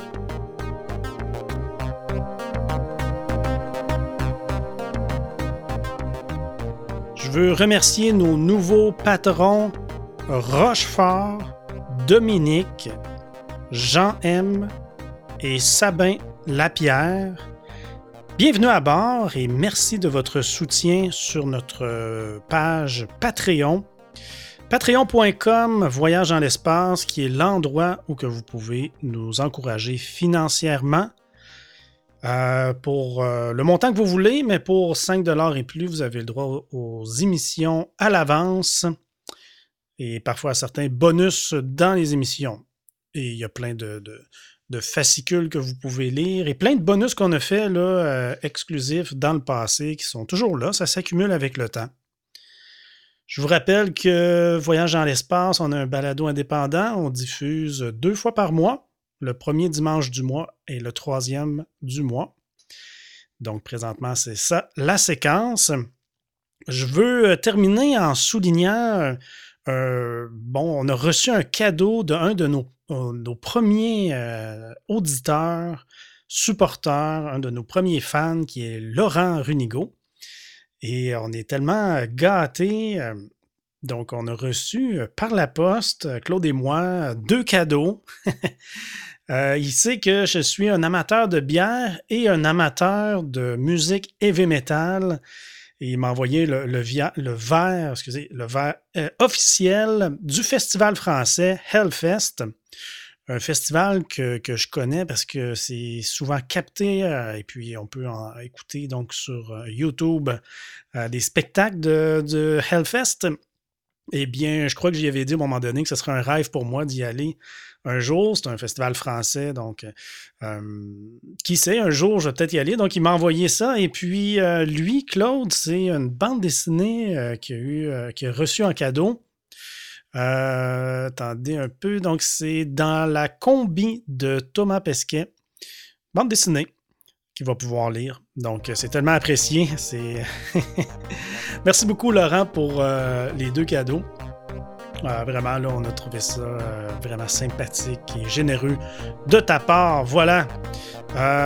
bien, c'est ce qui met fin à cet épisode. Et sur ce, je vous dis à la prochaine pour un autre voyage dans l'espace.